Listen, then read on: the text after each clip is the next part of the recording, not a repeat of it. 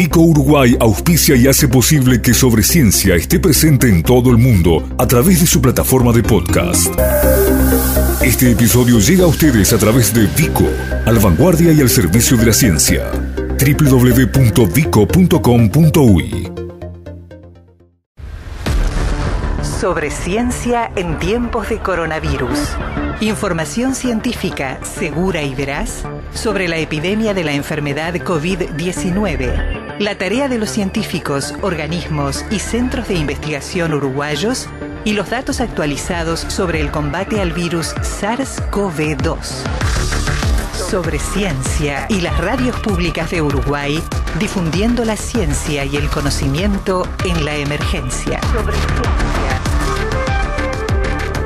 Bueno, lo decíamos recién eh, antes de la pausa, en el arranque del programa, que habíamos, mm, bueno, estado presencialmente en el MAPI hoy, además de la, a ver, además de la alegría de encontrar los museos abiertos, ¿no? Ya hace Sí. unos días nos habíamos asomado que en la Ciudad Vieja al Museo de Historia Nacional, vacío, ¿no? Con, con nadie de gente adentro, pero ya abierto, incluso ahora ya se reactivaron las visitas guiadas desde hace algunos días. Y bueno, y hoy nos llegamos al MAPI para ver en persona, me, me lo habían comentado y lo quería ver, eh, la colección de tapabocas, de máscaras vinculadas, bueno, con temas que tienen que ver con, el- con expresiones de arte, de artistas contemporáneos, pero inspiradas en el arte precolombino. Y bueno, se nos ocurrió que era bueno a partir de ahí disparar una charla sobre esto, sobre las maneras que tienen eh, los museos como el MAPI de, bueno, de, de financiarse, de mantenerse, de eh, también divulgar de alguna manera el arte eh, de los pueblos originarios. Y bueno, y de paso nos metemos un poco en el museo que nos encanta. Facundo de Almeida, director del MAPI, ¿cómo estás? Buenas noches. ¿Qué tal? Buenas noches. ¿Cómo Buenas andan? noches.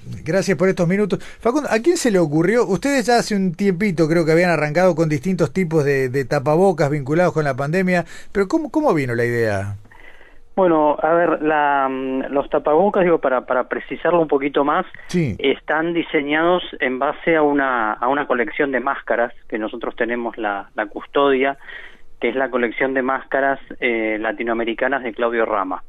Eh, Claudio Rama, a- a- además de ser un especialista en educación, bueno, y, un, y tener una larga trayectoria este, en el mundo académico y cultural, es un, un, este, un fanático coleccionista de máscaras latinoamericanas. Así que este, ca- cada viaje que hacía antes de esta, de esta pandemia, eh, claro. se compraba máscaras en, en distintos países, las regalaban. Bueno, ya los, los amigos también saben que, que una forma de agasajarlo es este es regalarle una, una máscara. Estas máscaras son, eh, digamos, están vinculadas a, a- a fiestas, a celebraciones, a, a carnavales de, de los distintos países latinoamericanos. Son máscaras del, del siglo XX, ¿no? Y algunas más recientes, otras más antiguas. Y como dice Claudio, siempre son máscaras bailadas, ¿no? O sea, son máscaras que se han utilizado en las fiestas, pero que después, claro, em, de un año a otro las van este, renovando. Entonces, bueno, él ahí tiene la, la oportunidad de, de coleccionarlas. Bien. Entonces, cuando empezó todo este este asunto del, del coronavirus, bueno, nosotros estuvimos cerrados, por supuesto, como como los demás museos, con toda una actividad virtual muy muy intensa, pero cuando ya se, se empezaba a prever la posibilidad de la, de la reapertura, tuvimos que empezar a pensar en, en, en tapabocas, ¿no? Claro. Y ahí nos nos pareció que era bueno que era este casi, casi que cantado digamos que que esos tapabocas tenían que ser eh, este, digamos diseñados y asociados a, a esta colección de máscaras. Entonces le, le pedimos a Natacha Ruth que es una, gran diseñadora que este, hiciera los los tapabocas a partir de los de digamos de las imágenes de los diseños de de, de la colección de Claudio Rama, ¿no? que son 700 máscaras. Por supuesto, no hicimos 700 tapabocas por por ahora. Por- ahora. Por ahora, pero ya les diría que hay como un centenar de, de modelos distintos de, de tapaboca este, de, de las diferentes culturas eh, latinoamericanas.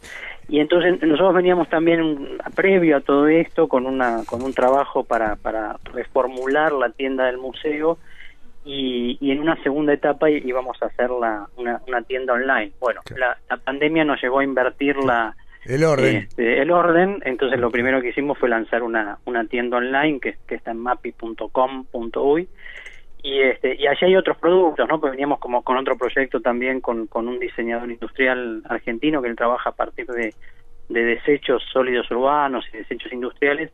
Entonces, con los propios descartes de Mapi Café, llámense las botellas de refresco, la lata de cerveza, y después con los descartes del propio museo, de las exposiciones temporarias, y con un trabajo conjunto con la, con la DINAL y con la Dirección Nacional del Liberado, por la producción la hacen expresos, eh, también teníamos ahí toda una cantidad de objetos de, diseño que, que, se incorporaron a, esta tienda online y que bueno ya se, están comercializando a través de, de la tienda online. Y mm. en algún tiempito más ya va a estar en la, en la tienda presencial también, que estamos terminando ya algunos detalles de obra para, para poder este, reinaugurarla. Mm.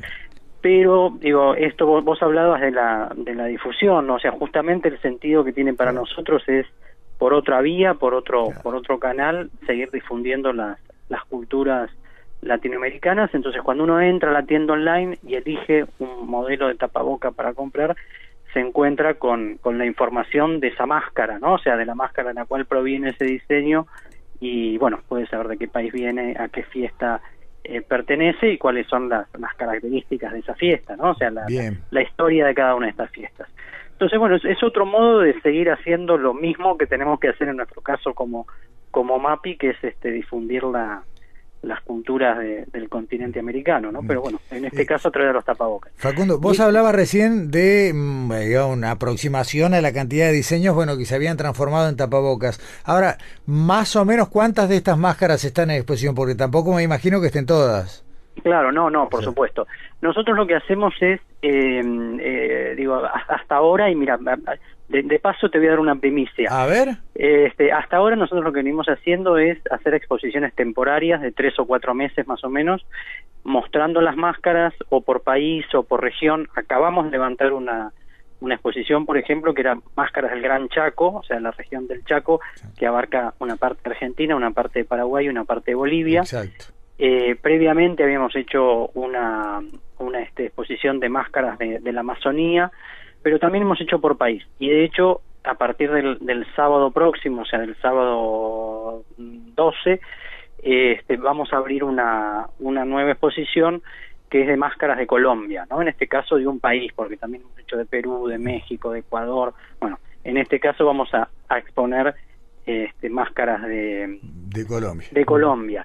Pero la primicia, eh, está más allá de contar esto de la exposición y que a partir del 12 van a poder ver esta esta muestra con las máscaras de, Claudio Rama, en este caso máscaras de Colombia, es que estamos ya ultimando los detalles de, un, este, de otro acuerdo con, con Claudio Rama para eh, restaurar las últimas dos salas que nos quedan del edificio sin habilitar, después de bueno que hemos venido agregando salas en forma permanente todos estos años, pero hay dos que todavía nos faltan restaurar.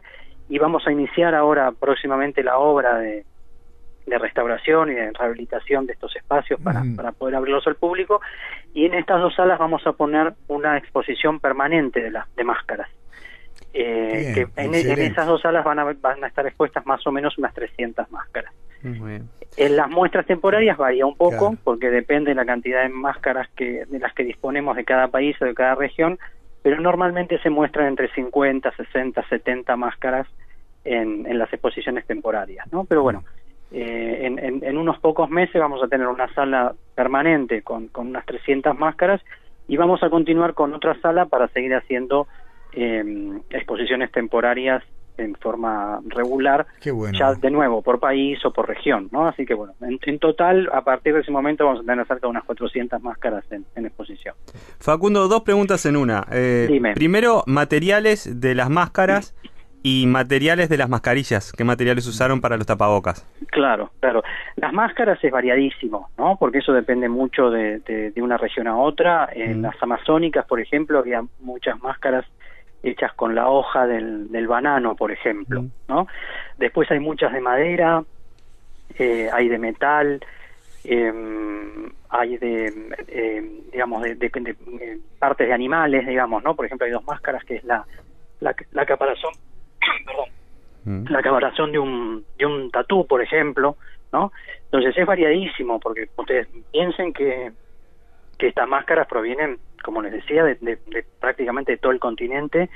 Entonces, bueno, utilizan los materiales este, que tienen más cercanos, ¿no? Por ejemplo, en el caso de... Hay también algunos trajes, ¿no? No solamente máscaras, Entonces, en el caso de, del Gran Chaco teníamos un traje completo íntegro que estaba hecho con plumas de gallina.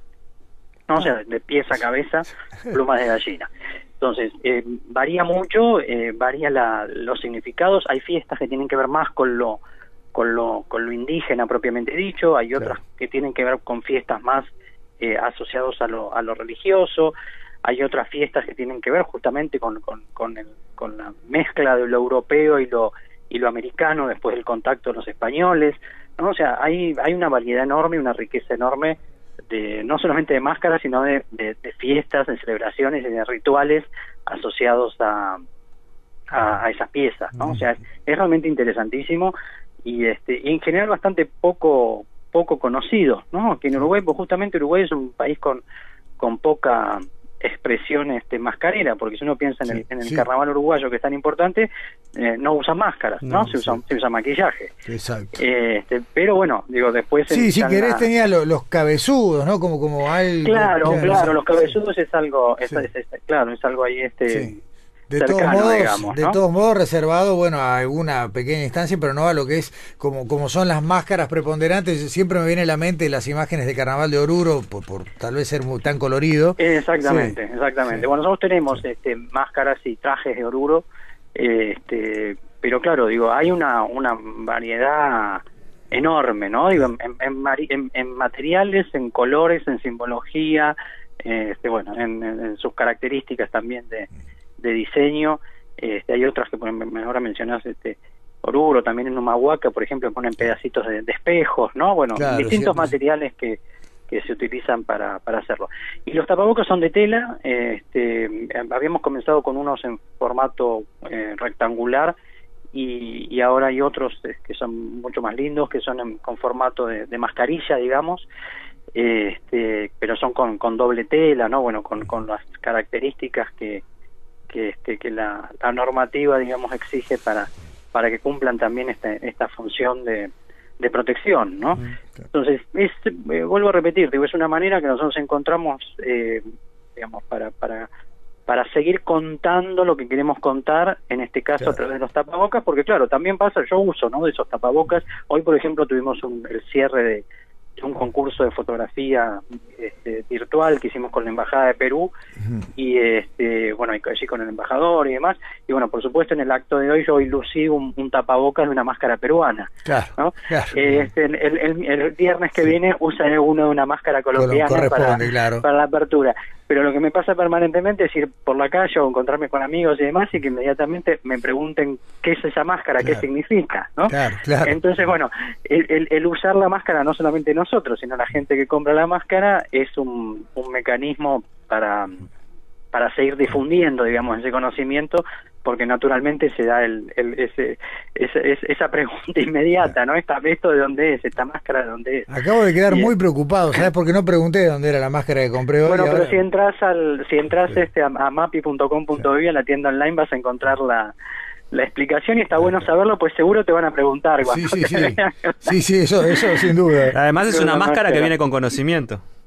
Claro, claro, claro. No, y aparte digo, son diseños muy muy atractivos, ¿no? Entonces, este bueno, son máscaras muy divertidas también. Yo, este, recién fui al supermercado y yo me di cuenta que me miran.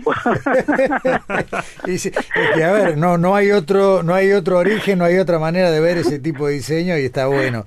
Claro, claro, claro. Eh, Facundo, ¿cuánto hace que se volvió a abrir al público el MAPI? Y volvimos hace un mes, ¿no? el, 3 de, un poquito, un mes y sí, un mes justo casi, pues, el 3 de, agosto. ¿no? ¿Cómo, ¿cómo es el protocolo? Digamos, no hablemos de lo que tiene que hacer ustedes, que debe ser sumamente estricto y extenso, pero sí para quien va a visitar. No, bueno, el protocolo de, de, la, para los visitantes es tapaboca, ¿no? Es tapaboca obligatorio, eh, después se, se les toma la temperatura cuando, cuando llegan al museo y bueno y se los invita a limpiarse las manos con, con alcohol en gel. Claro. Digo en un museo no no es tan complicado. O sea pensemos que digo por suerte está viniendo mucha gente no pero digo pensemos que, que ningún museo de Uruguay tiene la masividad que por ahí tienen los los, los museos digamos grandes del mundo donde la gente se, se, se aglutina no Eh, y aparte en el MAPI nosotros tenemos una característica del edificio que en este momento es realmente fantástico, porque el MAPI fue construido por, por Emilio Reus como un centro médico hidrotermoterápico ¿no? en el siglo XIX. Entonces fue construido con, con esas eh, características, digamos, eh, del, sanitarismo del siglo XIX. Entonces los, los, los, los cielos rasos son altísimos, tienen, 6, 8 metros de altura. Es un edificio que tiene em, eh, iluminación natural en todos sus espacios. De hecho, hay salas que nosotros las hemos tenido que oscurecer por una cuestión de conservación de las obras, pero lo, lo digamos, los espacios están absolutamente este, soleados, digamos, y por otro lado con una enorme ventilación, ¿no? Con mucha ventilación en forma permanente y grandes volúmenes de, de, este, de, aire, digamos, en cada espacio. Entonces son todas características que en este momento son, eh, digamos, eh, muy buenas a la hora de, evitar la, propagación del, del COVID. Y después, bueno, tenemos también reglado cuántas personas pueden entrar por, por, por sala, está señalizado, bueno, los guardias lo saben, entonces, pero hasta ahora no ha habido este, ningún inconveniente, digo, todo el mundo respeta perfectamente las, las, pautas. Y, lo que hemos notado, bueno, para nosotros esto también fue un golpe enorme porque ustedes sabrán que nosotros teníamos un programa educativo enorme, nosotros recibíamos 35 mil chiquilines por año, unos 500 chiquilines por día, bueno, esto hoy no existe, hemos tenido que pasar a una propuesta educativa virtual que es mucho menos voluminosa, digamos, y después por otro lado el MAPI, por su ubicación, por su propuesta y demás, era un museo muy visitado por el, por el turismo, que tampoco lo tenemos. Pero lo que sí hemos este, notado es un incremento del público adulto uruguayo, ¿no? Este, así que bueno, este, de alguna manera eh, una cosa compensa la otra. Hoy tuvimos, como les mencionaba recién, la primera actividad eh, con público, digamos, este, así que, fue esta entrega de premios. El viernes que viene tenemos otra cosa. Bueno, ya se abre el sábado, se abre la, la, exposición. Mañana retoma el, coro de niños de Profunditos. Ah, qué lindo. Eh, que dirige Cristina García Manegas. También con, con Cristina va a estar en forma este, remota, porque bueno, este, tienen que tienen que cuidarse, pero va a estar Luciano Pairet, que es el, el codirector que, que va a estar en forma presencial. Entonces, bueno, poco a poco, con muchísimos cuidados, vamos retomando las las este, las actividades. Ya estamos próximos. mañana se los cuento, pero ya están agotadas las entradas. Mañana hay un espectáculo de flamenco organizado por Mapi Café este, donde bueno, claro, la, diferencia es, la cantidad de personas que pueden participar, que son muchas menos, pero, pero están agotadas completamente las entradas para mañana. Y, ya en, en, octubre vamos a, retomar otro de los clásicos del MAPI de MAPI Café, que son las cenas, eh, digamos, las cenas con países. Vamos a arrancar el, el 15 de octubre con, con una noche argentina, que además parte de los fondos van a ser donados al, al fondo COVID para, para colaborar con, con la, con la lucha contra la pandemia y después ya ahí con, con otros países vamos a, retomar esta, esta práctica de estas noches, digamos, que, que solíamos hacer, vuelvo a repetir, con mucha menos gente, con muchos más cuidados, con, con, este, con el protocolo muy estricto, pero tratando de que, digo, respetando todo eso, eh, ir, ir retomando este, la, mayor cantidad posible de actividades para, para bueno para poder seguir cumpliendo con nuestra con nuestra misión el MAPI en la nueva normalidad.